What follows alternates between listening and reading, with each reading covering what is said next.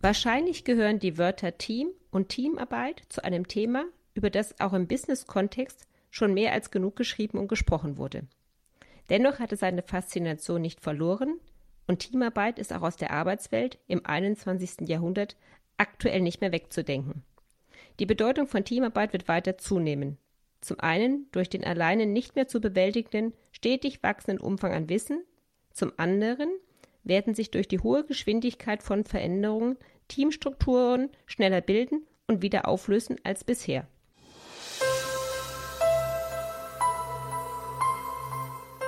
Mein Name ist Isabel Rösler und herzlich willkommen zur 15. Episode vom Podcast Die Business Flüsterer. Mit dieser Episode vertone ich euch unser aktuelles White Paper für alle die, die den Inhalt lieber auf die Ohren bekommen. Ein Team, bitte, lautet der heutige Titel. Da ein erfolgreiches Unternehmen im 21. Jahrhundert nicht mehr ohne gute Teams auskommen wird, wir besser steuern können, wenn wir Ursachen und Zusammenhänge verstehen, schauen wir nachfolgend nach einem kurzen Einstieg auf, was Teamarbeit eigentlich ist, was Merkmale eines Teams sind, welche Phasen Teams durchlaufen und was in der Zusammenarbeit unter Führungskräften besonders ist. Los geht's!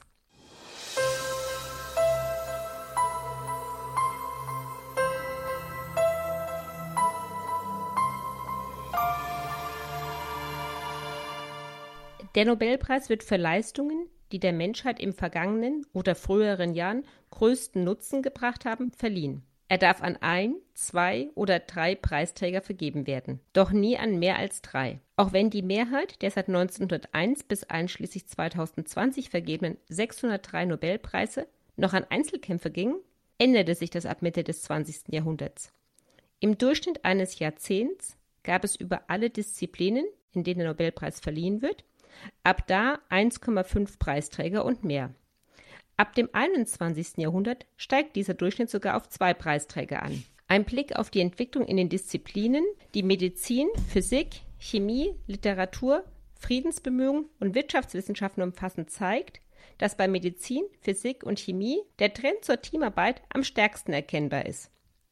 In der Literatur wird nach wie vor alleine an großen Werken gearbeitet. Die Bedeutung des Teams wird auch im Recruiting von neuen Mitarbeitern deutlich. Es wird zunehmend von den Bewerbern gefordert, dass ein Teil des Entscheidungsprozesses ist, das zukünftige Team kennenzulernen. In unterschiedlichen Teamrollen haben wir fast alle täglich komplexe Aufgaben zu lösen, auch wenn wir uns damit nicht gleich für den Nobelpreis bewerben wollen. Die Aufgaben können von mehreren Personen gemeinschaftlich zu bearbeiten sein und bis zu einem bestimmten Zeitpunkt Ergebnisse liefern müssen, wie bei Projekten, oder wie bei Umsatzzielen fürs Gesamtunternehmen, dass dazu alle ihren Beitrag leisten müssen, um das Ziel bzw. die Pläne zu erreichen. Auch die Situation, dass eine Erklärung von einer Person bzw. Unternehmen kommt, die andere dann umsetzen müssen, sollte uns vertraut sein, wie zum Beispiel bei einer individuellen Auftragsfertigung für einen Kunden dies der Fall ist. Dass dabei nicht immer alles reibungslos verläuft und die Aufgaben auch manchmal nicht zufriedenstellend erbracht, womöglich sogar gar nicht erfüllt werden, hat ganz sicher jeder schon mal erlebt. Doch manchmal läuft es auch ganz gut und das sogar abteilungsübergreifend mit den anderen Führungskräften, ohne dass wir so genau wissen, warum eigentlich. Die Ursachen sind wie immer vielfältig. Definition und Merkmale von Teamarbeit. Im Podcast zur Delegation, Episode Nummer 13, hatten wir schon ausgeführt, dass Teamarbeit immer dann vorliegt, wenn eine Gruppe von Personen eine bestimmte Aufgabe zusammen bearbeitet, um ein gemeinsames Ziel zu erreichen. In Abgrenzung zur Delegation muss bei einer Teamarbeit erstmal bestimmt werden, wer der Teamleiter ist und damit die Führungsaufgabe innehat, um so Delegation ausüben zu können. Wenn von Teamarbeit gesprochen wird, ist in der Regel die auf Dauer angelegte Zusammenarbeit gemeint. Arbeitet eine Gruppe von Personen nur temporär als Team zusammen, kann man auch von Projektarbeit sprechen. Die Zusammenarbeit wird mit dem Projektende eingestellt. Teamarbeit zeichnet sich neben dem Arbeiten an einem gemeinsamen Ziel auch dadurch aus, dass gemeinsame Regeln und Werte gelten.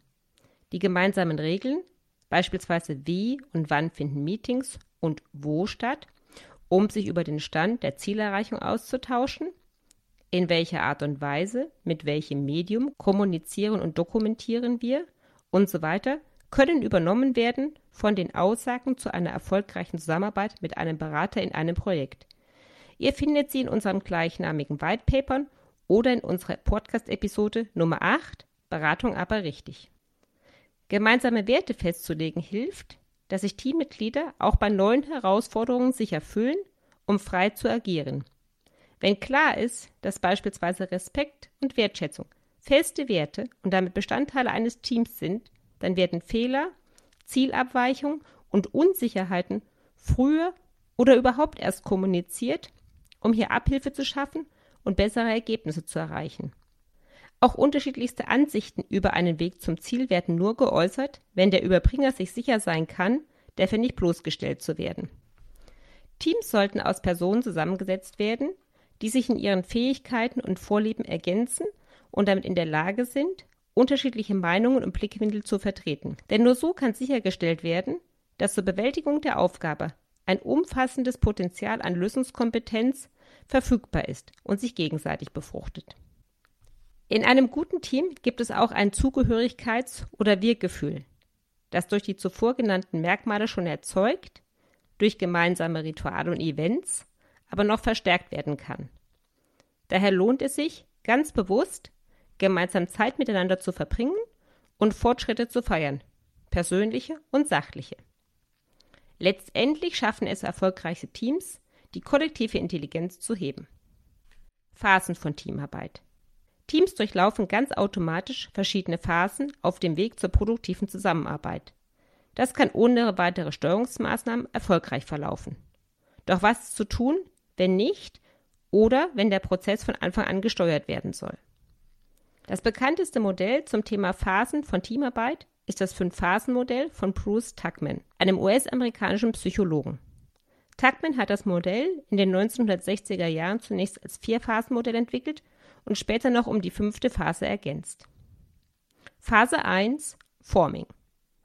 In Phase 1 geht es um Orientierung, das Kennenlernen, sich bekannt machen, die ersten Rollen und Aufgaben verteilen. Sie ist geprägt von Unsicherheit und Unklarheiten.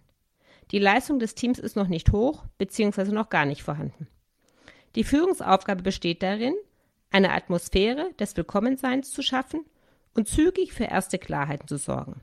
Das heißt, die Mitgliedschaft im Team zu bestätigen, die Rollen zu klären und die nächsten Aufgaben zu spezifizieren.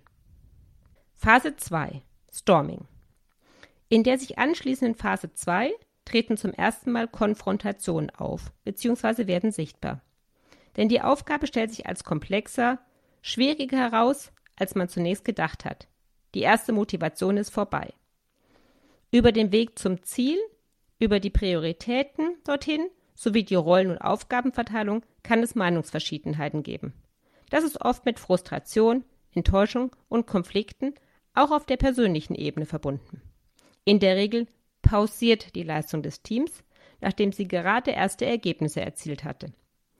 Von der Führung wird jetzt erwartet, dass sie schlichtet, ohne Partei zu ergreifen, die Konflikte offen anspricht und konstruktive Lösungen unterstützt, sowie das Augenmerk wieder auf die Ziele des Teams lenkt. Dabei ist ein offenes und vertrauensvolles Klima essentiell, damit jeder die Chance hat, gehört zu werden und Eskalationen vermieden werden. Phase 3 Norming. In Phase 3 geht es dann darum, auf den Ergebnissen der vorigen Phasen aufzubauen und diese zu vollenden. Jetzt werden die organisatorischen Rahmenbedingungen, die Regeln für das Miteinander und so weiter finalisiert. Die Produktivität steigt und Routine stellt sich langsam ein. Das Team entwickelt ein Zusammenhörigkeits- bzw. Wir-Gefühl und es herrscht eine positive Stimmung. Als Führungsaufgabe verbleibt mit zunehmender Etablierung der Strukturen die Rolle als Berater und Unterstützer sowie die Überwachung, dass die vereinbarten Regeln und Ziele auch eingehalten werden. Phase 4 Performing. In Phase 4 ist das Team endlich in seiner Leistungsphase angekommen. Die Erledigung der Aufgaben steht jetzt im Mittelpunkt des Handelns. Jeder im Team hat seine Rolle gefunden und es wird konstruktiv und lösungsorientiert zusammengearbeitet. Die Atmosphäre ist von Respekt und Wertschätzung geprägt. Zwischenergebnisse und Erfolge werden von allen gemeinsam gefeiert. Führung des Teams, wie bisher, ist nur noch wenig notwendig. Die Führungsaufgabe besteht vielmehr darin, einzelne Teammitglieder in ihrer Entwicklung zu unterstützen, die Verbindung zu Stakeholdern außerhalb des Teams zu pflegen und dafür zu sorgen, dass dem Team die sachlichen, zeitlichen und personellen Ressourcen zur Verfügung stehen, die es braucht. Phase 5 Adjourning Die fünfte und letzte Phase löst das Team auf. Die Anlässe dafür können die Zielerreichung bei temporären Teams, Leistungsabfall nach intensiven Performing-Phasen mit anschließender Neuformierung oder auch das Ausschalten von einzelnen Teammitgliedern aus persönlichen Gründen sein. In jedem Fall sollte die Gelegenheit zu Feedback und zur Reflexion gegeben sowie die Dokumentation so abgeschlossen werden, dass künftige Teams damit arbeiten können. Um die emotional geknüpften Beziehungen und das Erreichte zu würdigen, ist eine Abschiedsfeier, die vom Umfang und der Ausgestaltung zur gemeinsam bearbeiteten Aufgabe passt, das Richtige. Die Führungsaufgabe besteht in dieser Phase darin, sich in die Aufgaben, die mit der Auflösung verbunden sind, aktiv einzubringen und rechtzeitig dafür zu sorgen, dass klar ist, wie die Zeit danach für jedes Teammitglied aussieht. Damit ist das Fünf-Phasen-Modell von Tuckman einmal durchlaufen. Und wie immer bei Modellen sind sie starke Vereinfachungen der Realität. Es kann durchaus passieren, dass ein Team niemals in der Performing Phase 4 ankommt oder auch mal wieder zu Teilen von Phase 2 Storming zurückfällt, wenn dort nicht alles geklärt wurde. Oder einige Phasen mehrmals durchläuft, da es immer wieder Einflüsse gibt, die das erforderlich machen. Dann habt bitte keine Scheu davor, den Prozess nochmal zu absolvieren. Wichtig ist, sich bewusst zu sein, wenn ein Team nicht die gewünschten Ergebnisse erzielt, dass das Fünf-Phasen-Modell eine Methode ist, zu überprüfen, wo die Probleme liegen könnten. Oder man kann im Erfolgsfall anhand der fünf Phasen durchgehen, was das Team jeweils getan hat, um diese Strategien für Folgeteams wieder anwenden zu können, sofern diese Reflexion nicht bereits in Phase 5 passiert ist. Führungskräfte als Team. Eine so besondere Form der Teamarbeit ist die Zusammenarbeit unter Führungskräften, insbesondere unter Geschäftsführern und ähnlichen Organen. Ein Aspekt, der in Mannschaftssportarten selbstverständlich ist, wenn man die Mannschaft mal als Führungsteam und den Trainer als Gesellschafter sieht, dass man dort darauf verweist, zu welcher Zeit, mit wem man in dieser Mannschaft gespielt hat und wie erfolgreich man dabei war. Bei Karrieren wird bisher nur selten so gesprochen. Führungskräfte sind in der Regel nie allein auf ihrer Hierarchiestufe.